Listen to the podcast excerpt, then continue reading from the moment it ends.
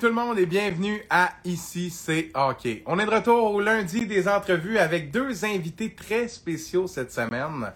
Tout d'abord, on va recevoir Jonathan Bernier, journaliste sur le beat du Canadien au Journal de Montréal. Et en deuxième partie, on va être avec Guillaume Lefrançois qui occupe les mêmes fonctions mais à la presse. Donc Jonathan Bernier nous envoie sa demande rapidement. Compris sans aucune embûche. Il nous rejoint très rapidement alors que c'est en train de loader. Salut Joe!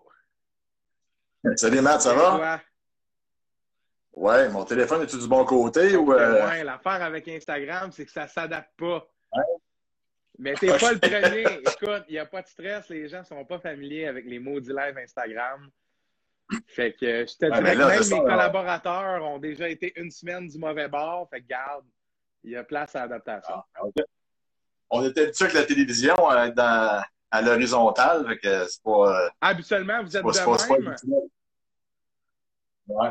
Je comprends. Et là, je vois le commentaire de ton fils, Jérémy, qui dit Ah ben, baptême! Ah, ben. Écoute, pas le choix de le ben saluer. Ben puis d'y aller de la petite histoire en commençant avant de te présenter. Jonathan, je veux juste compter une histoire que je trouve qui est remarquable. C'est-à-dire que tu es journaliste au Journal de Montréal depuis plusieurs années euh, et tu es venu à la journée carrière à mon école secondaire. Il y a de ça euh, quand même 5-6 ans, un petit bout. Et puis, euh, tu nous avais raconté les dessous de ton métier, des moments que tu avais beaucoup aimés. Puis tu m'as mis en contact avec Guillaume Lefrançois, qui est mon prochain invité, avec qui j'ai pu faire un très beau stage. Et l'histoire aurait pu se terminer là, tout simplement. Mais dans mon choix pour le cégep, bien, ton garçon avait des intentions qui ont croisé les miennes. On était même au même étage des résidences, puis on s'est recroisés alors que tu étais en train de déménager de G, avec qui j'ai étudié trois ans, qui a été dans ma classe. C'est fascinant. Le monde, est petit, comme on dit. Ben, tout, à, fait. Puis écoute, c'est, quand même incroyable à quel point c'était pas prédestiné à ce que ça arrive. C'est-à-dire, il n'y avait rien qui indiquait que tout ça allait se produire. Puis c'est quand même, quand même quelque chose qui est, drôle. Donc, euh, c'est cool de voir ton, ton gars qui a commenté rapidement. Salut à toi, Jérémy, en espérant que tu vas être avec nous pour l'entrevue. On commence sur toi maintenant, Jonathan. Je veux que tu me parles de ta passion pour le hockey. Ça vient de où? Ben, ça, ça vient, euh, ça vient de mon plus jeune âge. Écoute, je me souviens même pas, euh, je me souviens même pas à quel moment. En fait, je me souviens de la première Coupe Stanley euh, à laquelle j'ai assisté à la télévision. C'est la, la première des Oilers en 84. Donc, j'avais, j'avais cinq ans. C'est sûr que c'était un peu flou, mais écoute, je me souviens que j'allais souvent euh, pendant les matchs de la Coupe Stanley, euh, même si c'était pas la finale de la Coupe Stanley, il y avait toujours une espèce de Coupe Stanley qui tournait euh, dans l'écran. Puis je demandais tout le temps à mon père, Hey papa, tu vas la Coupe Stanley, tu vas la Coupe Stanley, j'avais comme vraiment hâte de voir la Coupe Stanley. Puis bon, à chaque soir, il me disait non, c'est pas un soir, c'est pas un soir. Puis à un moment donné, ben, ça a été le fameux soir, puis j'ai pu veiller un petit peu plus tard pour voir la Coupe Stanley. Donc la, passion part un peu de là. Par la suite, évidemment, j'ai j'ai joué au hockey un peu comme euh, tous, les petits, tous les petits Québécois, les petits Canadiens euh, euh, mm-hmm. de toutes les générations, dans le fond. J'ai joué, j'ai joué 3 Junior 3A, après ça, collégial, un petit peu senior avant de officiellement accrocher mes patins. Puis ben, la, la passion du la passion du hockey a toujours resté. c'est pour ça qu'aujourd'hui, j'en fais ce métier-là aussi, pour rester, rester proche de cette passion-là. Puis tu es maintenant journaliste sportif, justement, pour faire un lien avec, avec ce que tu as dit en terminant. Pour garder cette passion-là active, explique-moi comment tu as fait le lien entre les deux, parce que ce que j'ai lu dans une petite biographie, ta biographie d'auteur sur le site des éditions de l'Homme, dit que tu rêvais d'atteindre la LNH, puis il y a un moment où la réalité t'a frappé, puis tu t'es dit, bon, j'aimerais ça l'atteindre, mais d'une autre manière. Comment ça s'est passé? Ben, écoute, euh, quand j'étais jeune, je faisais toujours des petits, euh, ben, souvent des petits scrapbooks euh, avec les photos du Journal de Montréal. Je me rappelle, entre autres, d'une année où j'avais suivi, en fait, c'est 89, l'année où le Canadien a perdu en finale de la Coupe Stanley, où j'avais suivi le Canadien pendant toutes les séries en découpant les photos le lendemain matin, puis on me faisait un petit, un petit scrapbook, là, j'écrivais mes. Dans le fond, j'écrivais des bas de vignettes avec le, avec le score des matchs. Puis, euh, ben, c'est ça. Puis, tout ça jumelé au fait que j'étais un, un j'aimais ça aussi dans ces comptes de la, la, la télésérie. Mm-hmm. euh, j'adorais, j'adorais le personnage de, de Lulu, de Lucien Boivin. Euh, son métier me passionnait aussi. Puis, je voyais que, tu sais, il, il, joue pas dans la Ligue nationale, mais il vit les mêmes affaires que, que, les, que l'équipe du national, que les joueurs du national. Il suit, mm-hmm. il suit la réalité d'une équipe la Ligue nationale au quotidien. Donc, euh, en vieillissant, euh, rendu une jet 3 euh, j'étais repêché junior majeur, mais je voyais que l'entonnoir commençait à, à, se refermer, puis que moi, j'étais comme à côté du à côté du trou. Fait que j'ai dit, bon, ben, de quelle manière je pourrais euh, moi-même, euh, justement, peut-être atteindre la Ligue nationale d'une autre façon? Puis, euh, ben, c'est ça, la, la, passion de l'écriture, des souvenirs de Lulu m'ont amené à choisir en secondaire 5 là, le art et technologie des médias pour le cégep. Et parcours qui a ensuite été suivi par ta progéniture. Exactement. Exactement. Un joueur de football, par contre, mais euh, sensiblement, j'imagine, les, les mêmes passions. Là. Je ne sais pas si. Euh, je ne sais pas si euh, ça passe. Confirme que vous avez les mêmes traits. Ça, c'est indéniable. bon. Puis, tu sais, je suis fier de lui aujourd'hui parce qu'il fait, il fait sa place, mais en plus, euh, souvent que Bernier, c'est quand même un nom commun, donc les gens n'ont pas fait le lien immédiatement que c'était mon fils, puis il s'en est pas vanté, puis avec raison, puis il a bien fait parce que ça lui a permis de faire euh, son chemin euh, par lui-même. Puis à un moment donné, euh, il était déjà rentré au Journal de Québec, je pense, quand les quand les gens du journal ont fait le lien que c'était que c'était mon fils. Donc chapeau à lui pour son cheminement. Bien, tout à fait. C'est exceptionnel qu'il ait fait son chemin dans la même grande famille sans qu'on sache à l'interne qu'il y avait un lien entre les deux. Moi, je trouve que c'est digne de mention. Jay était très bon dans les cours. Je suis convaincu qu'il est bon au Journal de Québec. Un autre shout-out. J'espère qu'il est resté parce qu'il manque quelque chose sinon. Euh, ça a l'air qu'il était, tranquille au cégep. Euh, il était tranquille? Il a été, il a été tranquille à partir de la deuxième année. Mais en première année, je peux pas mettre le mot tranquille. Je peux pas. Je peux essayer, mais il, y avait cette nouvelle liberté. Écoute, sans, sans aller trop dans les détails, je dormais pas beaucoup au dixième étage.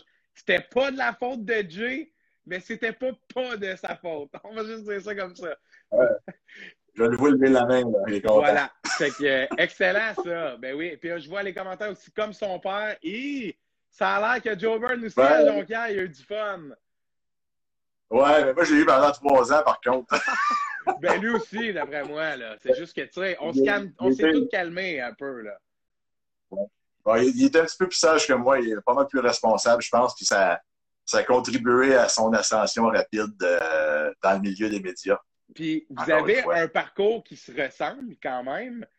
Pour revenir à toi, après ATM, comment ça s'est passé pour toi jusqu'au Journal de Montréal? Ben moi, j'ai fait quelques détours. J'ai commencé en radio. J'ai fait de la radio communautaire euh, à Châteauguay et à Longueuil, de six mois à chaque, chaque endroit à peu près. Puis après ça, euh, dans le milieu, euh, au début des années 2000, ça commençait à, se rétrécir. Si on commençait à parler que les journaux fermaient ou que les journaux coupaient beaucoup de postes. puis il y avait encore les, les, ceux de la génération précédente qui étaient encore très présents dans le milieu des médias. Fait il n'y avait pas beaucoup de place. Donc, euh, pour être capable de subvenir aux besoins de la famille, ben, euh, j'ai fait un petit détour par le ministère de la Famille et de l'Enfance, où j'étais technicien en information. Donc, c'est une branche un peu euh, connexe, là, mais qui était... Ben, en fait, c'est connexe, mais en même temps, c'est complètement autre mais chose. Ça ressemble un peu à ce que je fais, moi, actuellement. Comme rapport, mais pas trop rapport. Je suis technicien en communication dans une école secondaire. Là, c'est pas du journalisme en même temps, en tout cas. Je comprends. Ouais.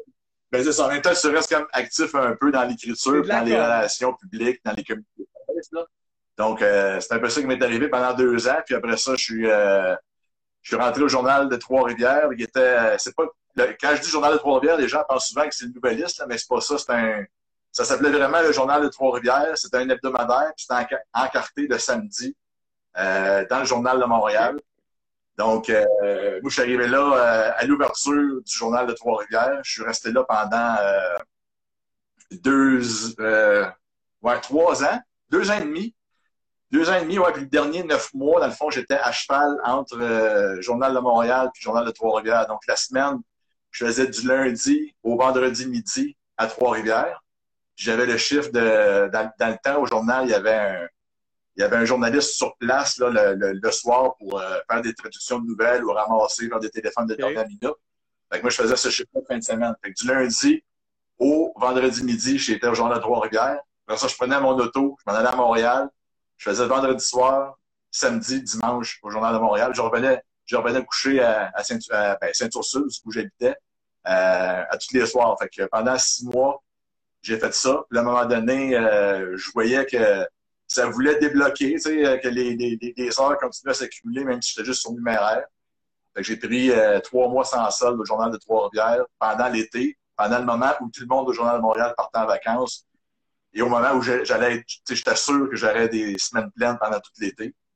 Fait que là, j'ai mis mon pied comme dans, la porte à ce moment-là. Puis euh, quand je suis revenu trois mois plus tard, j'ai fait un petit peu le journal de Trois-Rivières, mais là, je voyais que les deux ensemble, euh, les deux ensemble, à un moment donné, c'était trop. Puis euh, au Journal de Montréal, encore une fois, je voyais que là, tout le monde était revenu. On était rendu au mois d'octobre, novembre, tout le monde était revenu, il y avait plus de vacances, mais je faisais quand même des semaines complètes pareilles. Fait que ça m'a donné l'indice que là, c'était parti pour de bon. Tu as créé ta place, là. Ouais, ben j'ai pris, c'est ça, dans le fond, j'ai pris la chance qu'on m'a offert, qu'on m'a offert, puis euh, j'ai travaillé, j'ai pas compté les heures, j'avais euh, j'avais quoi? J'avais j'étais rendu à 24, 25 ans, je pense, à ce moment-là. Euh, j'avais Jérémy qui avait 6 ans, une petite fille qui venait de venir au monde, puis c'était un sacrifice quand même que j'avais fait, même si j'avais une jeune famille, de faire ce sacrifice-là pour 6 à 9 mois pour après partir puis regarder par en haut. Est-ce qu'il t'est venu un moment, euh, avant d'avoir cette opportunité-là avec le JDM, où tu t'es dit, ouais, là, avec la situation familiale où je suis présentement, euh, peut-être que mon avenir comme journaliste est un peu en péril. Est-ce que ça s'est passé, ça? Moi, je l'ai eu avant, pendant la période où j'étais euh, au ministère de la Famille et de l'Enfance. j'étais là deux ans, puis à un moment donné, j'étais comme, là, je je vais passer ma vie ici. Donc, tu sais, euh, là, je regardais les gens, les, les, mes, collègues de travail qui avaient 45, 50 ans, puis ils rentraient à, ils rentraient à job le lundi matin, euh, les épaules basses, puis la tête basse. Euh, visiblement, ça leur tentait pas. Mais là, moi, en même temps, j'étais comme, OK, j'ai. Tu sais, je vais-tu être comme ça à 40 ans? Ça me tente pas. Mais en même temps, euh, j'ai pas d'ouverture en journaliste. j'ai une job steady, tu sais. Fait que, tu sais, je crache-tu là-dessus, euh, je fais-tu un X là-dessus, puis je prends une chance? Et finalement, euh, ma, ma, blonde du temps qui est devenue euh, ma conjointe maintenant m'a encouragé à, à, foncer, à laisser ça derrière, derrière moi. Puis, dans le fond, ce qui, est, ce qui est un peu cocasse, c'est que je m'étais réinscrit à l'université à Trois-Rivières pour me remettre un peu dans le dans la circulation. Je trouvais que ça faisait deux ans que j'étais plus là, puis que, peut-être que peut-être que j'en avais perdu mhm. ou que ça, ça va tellement vite dans ce milieu-là que des fois, deux ans, c'est assez pour être complètement out. Je m'étais inscrit à l'université, puis la journée où je suis rentré au journal de Trois-Rivières, je devais rentrer comme euh, temps partiel. Puis euh, le matin de la première journée, j'avais mon sac d'école parce que j'allais à l'université dans l'après-midi. Puis là-bas, ça m'a dit, euh, il y a un des employés qu'on a engagé finalement a décidé de refuser notre offre. Fait que si tu veux avoir la job à temps plein, est à toi. Fait que j'ai dit parfait. Fait que j'ai, pris mon sac d'école, je l'ai mis dans ma valise de char, et je suis jamais retourné à l'université. ça, c'est excellent. Mais ça, c'est hot, par exemple. Fait que, sais, il y a un peu de chance, il y a du travail, du travail aussi, mais des fois, euh, c'est ça. Tu sais, quand, quand tu fais les, les efforts, les, les démarches pour t'aider, aider à ton cheminement, des fois, tu as des surprises qui arrivent en cours de route, puis tu tu es prêt à en profiter euh, au moment où ça arrive. Non, tout à fait, c'est bien dit. Puis, euh, tu es arrivé au journal en 2005, si je ne me trompe pas. En 2003, mais au sport en 2005. Non, en 2005. Au journal, au journal de Trois-Rivières en 2003, mais au Journal de Montréal en 2005, en décembre. Euh, je remplaçais à ce moment-là euh, François Foisy pour une semaine. Puis j'aime ça raconter l'anecdote parce que j'ai gardé la feuille qui dit Jonathan Bernier va remplacer François Foisy pour une semaine. Ça me dit quelque chose, cette anecdote-là. Finalement, ouais, finalement, ben, c'est ça. Finalement, je suis jamais parti. ça fait 15 ans, ouais, ça fait 15 ans en décembre que je suis là.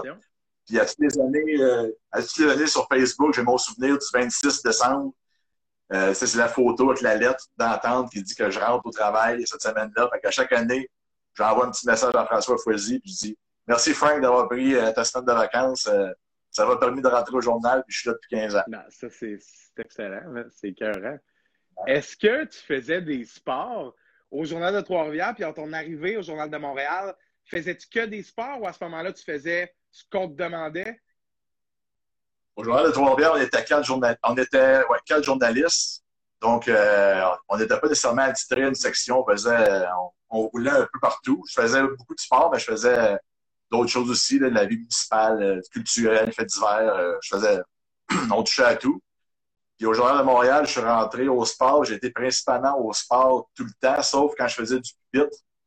Mm. Ce qui me permettait de finir mes, de combler mes heures, de combler mes semaines. Je faisais du pupitre oui, au sport, j'en faisais aussi euh, aux arts et spectacles, puis à la nouvelle, à la nouvelle générale. Donc, euh, les semaines, c'était plus tranquille au sport.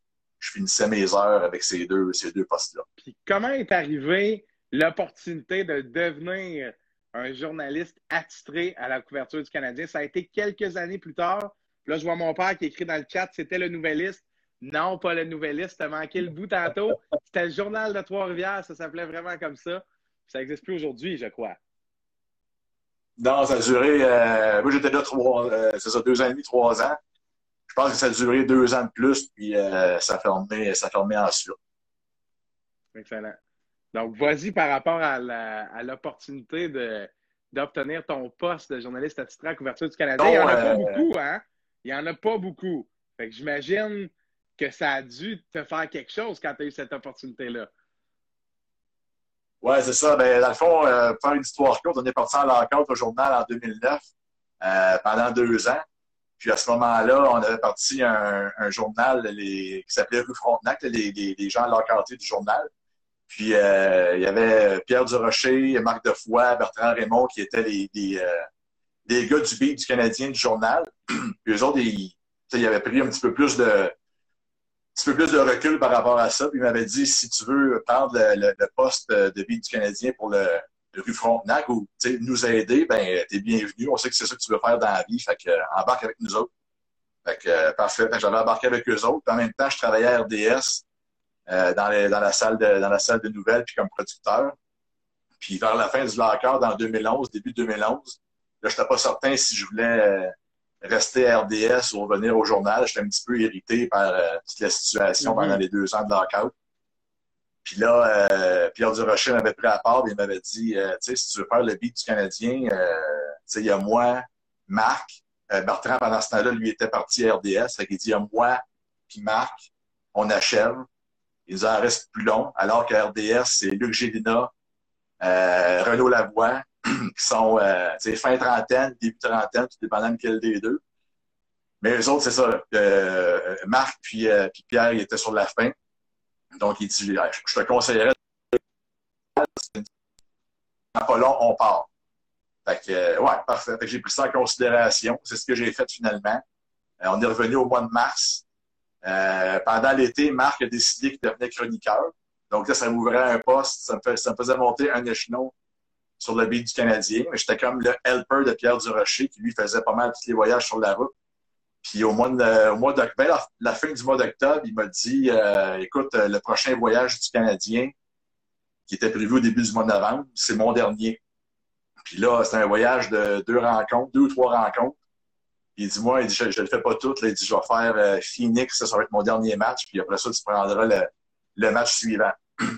fait que euh, j'ai dit ben, en fait, il avait, avait, consulté le patron avant, évidemment, qui lui était d'accord mhm. pour pas donner le pays du Canadien. Donc, euh, j'ai commencé euh, au mois de novembre 2000, euh, donc, officiellement, parce que je dis tout le temps que j'ai fait, je suis le du Canadien depuis 2009-2010 avec le Loup Frontenac, mais officiellement avec le Journal de Montréal, c'était en novembre, novembre 2011. Premier match sur la route à Nashville. à Nashville! Au tabarouette! ça commençait à faire tellement que je me suis demandé, coudon, c'est toujours de même, parce que Nashville, c'est assez festif comme ville, puis euh, dans le fond, la façon que c'est placé, tu l'aréna sur un coin de rue. Après ça, tu as la rue Broadway avec tous les restaurants, puis tous les bars country sont là. Tu as des bands, des bands à chaque, à chaque, euh, à chaque porte, finalement, qui sont, tu sais, as le drummer assis dans, dans dos à la fenêtre, fait que tu marches dans la rue, puis là, tu entends les différents bands jouer un après l'autre. Puis c'est comme, ben, c'est une ambiance complètement folle. C'est pour ça que je demandais, est-ce que c'est toujours comme ça? J'ai eu ma réponse rapidement la semaine suivante, parce que la semaine suivante, mon deuxième match sur la route, c'était à Long Island, qui était Nashville, c'est le top. Oh, le et Long Island est en bas. Oui, Nassau Coliseum avec l'hôtel, juste à côté, avec le, le, parking dans le milieu. Ouais. Fait que, euh, on est parti d'une ville où il y avait beaucoup de choses à faire à une ville où il n'y avait rien à faire. hey, Long Island, l'Arena en plein milieu d'un champ. J'en ai pas fait beaucoup, là, mais celui-là, je m'en souviens, en tout cas. Et assez. Ah puis quand ils, ont décidé, euh, quand ils ont décidé de déménager euh, temporairement, il y a une couple d'années, on était contents parce qu'on se disait qu'on ne retournerait plus jamais. C'est ça. Et finalement, euh, quand ils sont partis à Brooklyn, puis finalement, ils se sont rendus compte qu'à Brooklyn, ça ne marchait pas. Fait qu'ils sont, sont venus à temps partiel le temps de construire la nouvelle arena. Fait qu'on pensait plus jamais y retourner, puis finalement, on, on y retourné pareil. Puis, mais ça avait été rénové. Est-ce que c'était un peu mieux? Excuse, ça a coupé. J'ai dit ça a été rénové, je crois, par exemple, entre les deux. Oh oui, ça a été, ça a été rénové, mais il reste qu'il y a toujours. C'est toujours la même place que l'hôtel à côté. oui, oui, okay, quand même. C'est comme si on rénovait le stade olympique, là, ça n'en ferait pas un neuf. Là, genre, je comprends, là, je comprends le principe. C'est ça, c'est ça. L'emplacement reste le même. Ça, c'est sûr et certain. Euh, Parle-moi du lifestyle de cette job-là, parce que là, euh, les gens t'entendent parler des, voyages, des, différents arénas, mais on s'imagine peut-être pas à quel point le Canadien a une couverture serrée par de nombreux médias et des journalistes qui scrutent vraiment euh, en tout temps, que ce soit à la maison, les entraînements. Je voyais Luc Gilna qui écrivait dans le chat tantôt J'écoute ça pendant que je regarde les gars tourner en rond à brossard il y a toujours quelqu'un qui est en train de regarder ce que l'équipe fait. Euh, c'est quoi? Comment ça fonctionne? Parle-moi, parce que là, on s'en est parlé un peu avant l'entrevue. Le COVID, c'est une chose, mais j'aime mieux qu'on parle de la job normale. Parce que là, c'est pas, ça n'arrive pas à la cheville de ce que vous faites habituellement. L'expérience COVID en différé avec les points de presse, tout, c'est vraiment pas pareil. Fait qu'en temps normal, mettons une semaine où le Canadien joue sur la route, puis tu y vas, là. Parce que je sais que vous splittez les voyages entre toi et Jean-François Chaumont. Comment ça se passe? En fait, ça se passe euh, qu'on arrive. Euh, je te donne un exemple. Le Canadien joue dans une ville euh, le jeudi. moi, j'arrive le mardi pour être capable d'être là le mercredi pour faire l'équipe locale. Mm-hmm. Dans le fond, je, te donne un exemple ici. Mettons que le Canadien joue à Chicago le jeudi. Moi, j'arrive le mardi pour être capable de faire l'entraînement des Blancs. Québécois, on parle aux Québécois, c'est des histoires particulières, on fait des histoires particulières. Puis des fois aussi, le Canadien arrive la veille. Fait qu'on, étant donné qu'on ne voyage pas avec l'équipe, il faut s'assurer d'être là euh, quand l'équipe va arriver. Donc, le mercredi, la journée d'avant, on est là, on fait des textes, euh, soit sur l'équipe locale ou sur le, ou sur le Canadien s'il est là. Ça, ça nous prend quand même euh, une bonne partie, une bonne partie de la journée. C'est des journées quand même complètes qui partent. L'entraînement du matin, c'est à 10 heures, puis euh, si tu as deux entraînements dans le jour, euh, tu peux finir tes textes rendus à, à 7 heures le soir. Vous en écrivez ça, pas mal en plus. Là. Il y a un, puis deux, puis trois angles, puis plusieurs dossiers. C'est ça. Fun à faire euh, à travers ça. Donc, euh, c'est beaucoup, euh, c'est beaucoup d'ouvrages, c'est beaucoup d'heures. On les compte pas parce qu'on a du fun à faire ça. ça, ça nous amène au soir, comme je te dis, la veille. Puis le lendemain matin, ben là, c'est recommencé. Fait morning skate du Canadien, morning skate de l'équipe locale. On faire une petite sieste. Après ça, tu as le match le soir. Puis après le match, le deadline. Les matchs, les matchs à 7 heures, c'est moins pire parce que souvent, ça finit à s'il n'y a pas de prolongation, puis si ça va bien, à 9h45. Mon deadline est à 11h10, 11h15. Donc là, on s'en va dans le vestiaire. Euh, on rencontre les joueurs, ça doit prendre une quinzaine de minutes. Après ça, euh, point de presse du coach, 5-10 minutes encore là. Fait que là, on remonte en haut, écrire nos textes sur la passerelle. Là, c'est deux textes à écrire en 45 minutes à peu près. C'est sûr que c'est sûr qu'on l'a commencé un peu avant parce que tu vois un peu l'angle que tu vas prendre selon l'allure selon l'allure du match. mais il en reste pas moins que c'est c'est go, go, go, puis t'as le fusil, ça, ça attend quand tu quand il faut que tu rentres euh, ton texte avant le deadline. Fait que c'est beaucoup, euh, c'est beaucoup d'ouvrages. Euh, c'est un stress, mais c'est un stress condensé en une heure, mettons. La, la dernière heure du soir après le match, là, le stress est condensé là. C'est pas un stress dangereux comme un, un ambulancier ou un policier ou un pompier, mais c'est un stress de il faut que je, faut que je me dépêche, il faut que, faut que ça rentre. Là. Puis t'as pas le temps d'avoir euh, le syndrome de la page blanche puis euh, chercher tes mots. Puis comment on se diversifie là-dedans? Parce que c'est un travail qui, c'est sûr que les joueurs changent, c'est sûr que l'action change, mais qui reste relativement méthodique. Je dirais même peut-être un peu redondant après plusieurs années. À toi de me le dire. Comment tu trouves un moyen de différencier ton travail? Ben, c'est sûr, comme tu le dis, ça, ça revient toujours un peu au même. Des fois, on dit qu'on fait de la saucisse, puis c'est pour ça que vers la fin de la saison, des fois, euh, on commence à on commence à avoir hâte aux séries, parce que les séries, c'est une, une bête complètement différente. C'est au jour le jour, l'histoire, l'histoire s'écrit d'elle-même à tous les jours, puis ben t'as un, un build-up dans le fond tout le temps, mais la saison, euh, je te dirais, là, je regarde tout le calendrier, là, même si c'est un calendrier de 56 matchs, mais mettons un calendrier de 82 matchs rendu au match 55, là. Entre 55 puis ben, même avant ça, entre 50 puis 65, c'est, c'est la portion longue. parce que là, le début de la saison, il est passé. le match des étoiles est passé. la fin de la saison, c'est de la course vers la, vers la, place aux séries. Là, est encore loin un peu. Fait que là, tu tombes dans un creux de vague. Là, des fois, c'est. se, se réinventer, c'est compliqué. Il faut que tu trouves tes histoires, puis euh, tu, grattes, tu grattes un peu des fonds de tiroir. Fait que des fois, pour essayer de se réinventer, on change un peu la façon, peut-être d'une année à l'autre, on change la présentation dans le journal, on change notre manière de, d'aborder les matchs. au départ, euh, il y a une couple d'années, c'était vraiment euh, description de match.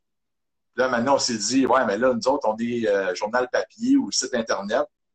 sais, les gens, ils l'ont vu la game à la télévision. Là, demain matin, quand ils vont lire le journal, ils veulent pas le savoir que, que Kanyemi a scoré à 9 minutes 42 de la deuxième mm-hmm. période, ils vont l'avoir Fait que là, on a tombé un petit peu plus peut-être dans, dans l'analyse, dans les stats un petit peu plus euh, particulières pour euh, essayer de donner euh, quelque chose que, le lecteur ne retrouverait pas ailleurs. Ben oui, qui est, purement spécifique au journal. Je vois, je vois.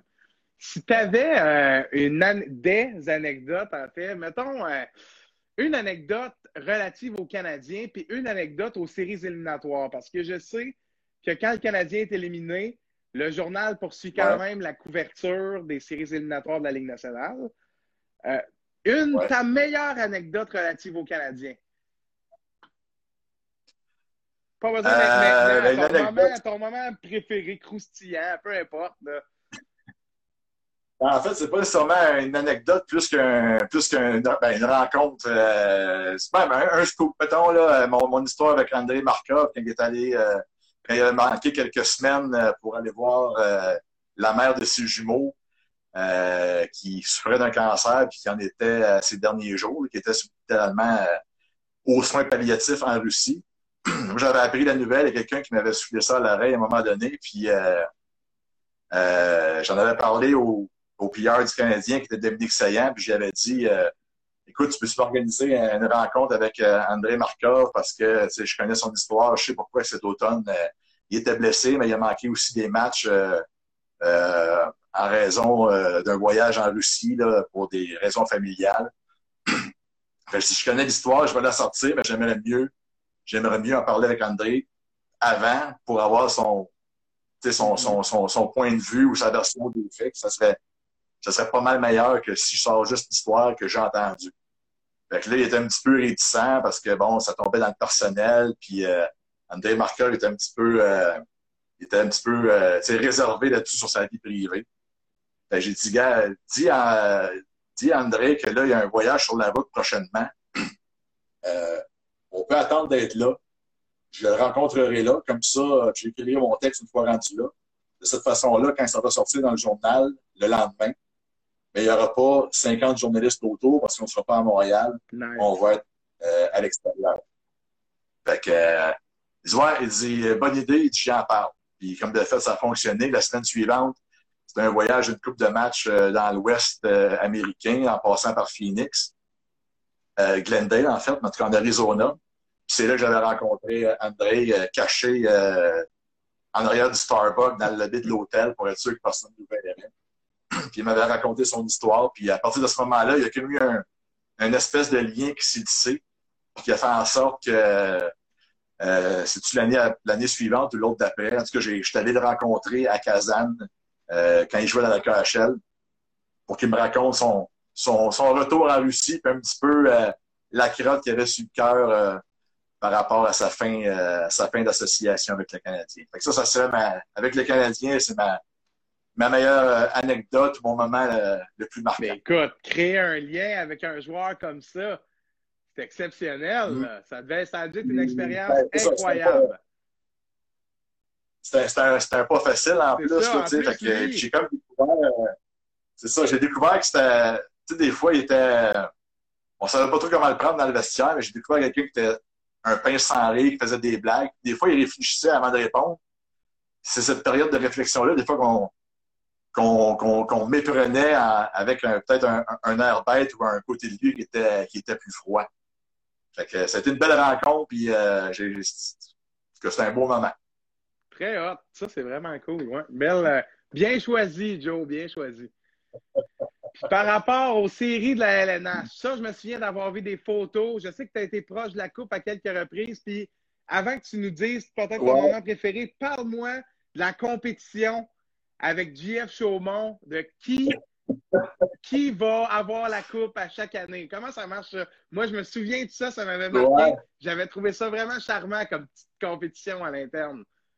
Ouais, c'est ça. Ben, c'est une compétition, euh, une compétition, dans le fond, qui est reliée au hasard parce que la façon qu'on fonctionne, on est arrivé, on est arrivé pas mal en même temps euh, euh, avec le sur le beat du journal, sur le beat du Canadien avec le journal en 2011. Lui, je pense qu'il est arrivé peut-être à, la fin du mois d'avant ou début décembre. Donc, notre première finale ensemble, ça a été en 2012.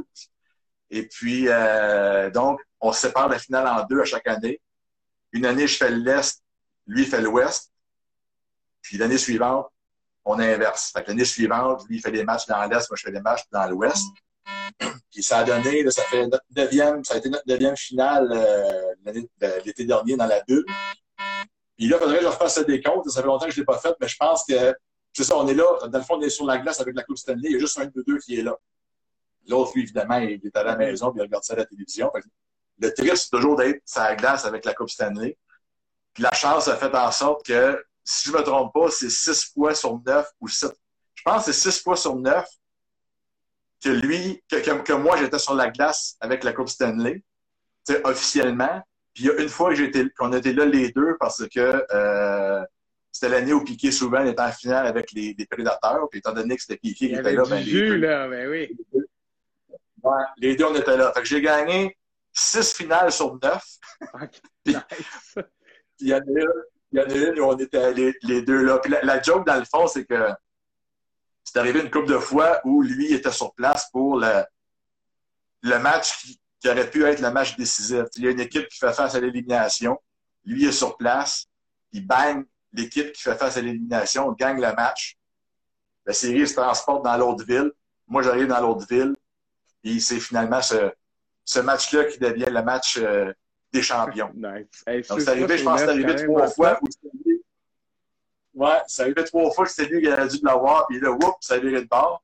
Puis maintenant, le running gag, c'est quand une équipe qui fait face à l'élimination, il me dit tout le temps, Ouais, tu sais bien, Joe, que ça finira pas à soir. Je suis pas capable de, je suis pas capable de clincher les séries. ben écoute, avant de parier pour la finale de la Coupe Stanley, on va vous texter, savoir qui, qui est où. Ça va nous donner un bon indicatif des odds. Très intéressant. Ben écoute, euh, je vais te remercier. On n'a pas eu le temps de parler de, de, de ta carrière d'auteur, toi qui as écrit trois livres. Euh, on aura l'occasion. on aura l'occasion d'y revenir certainement. Euh, je te remercie d'avoir accepté mon invitation. C'est un plaisir pour moi de te recevoir. Ça fait quand même quelques années qu'on se connaît depuis que dans ma tête, l'idée de peut-être devenir journaliste existe. Euh, j'ai pu entendre un peu de ces anecdotes-là. Je te remercie d'encore être présent euh, alors que je me développe encore dans l'univers des médias. C'est très apprécié. Ben, c'était un plaisir. Puis écoute, je me souviens du jeune garçon que tu étais. Tu avais l'air déjà très, très impliqué, très motivé euh, pour faire cette carrière-là. Puis là, on voit que tu suis, tu suis ta, ta voie, ta trace, fait que lâche pas. Puis tu es, très professionnel. J'adore ce que tu fais. Continue ton bon travail. Très gentil. Ça va droit au cœur. Merci beaucoup, Joe. Donc, c'était Jonathan Bernier, journaliste sur le beat du Canadien au Journal de Montréal. Merci, au plaisir de se reparler bientôt. Salut. Donc, merci beaucoup à Jonathan qui a été très généreux avec nous ce soir. Super intéressant d'entendre les anecdotes d'un journaliste sur le beat du Canadien. C'est pas tous les jours qu'on a l'occasion de parler à un journaliste qui est sur le beat du Canadien. Mais, en ce lundi, on a l'occasion de parler à un autre journaliste sur le beat, mais lui, à la presse, cette fois, on va le rejoindre dans quelques instants. Merci à nouveau à Jonathan Bernier pour son temps. Au plaisir de lui reparler. On est de retour dans deux minutes avec Guillaume Lefrançois de La Presse.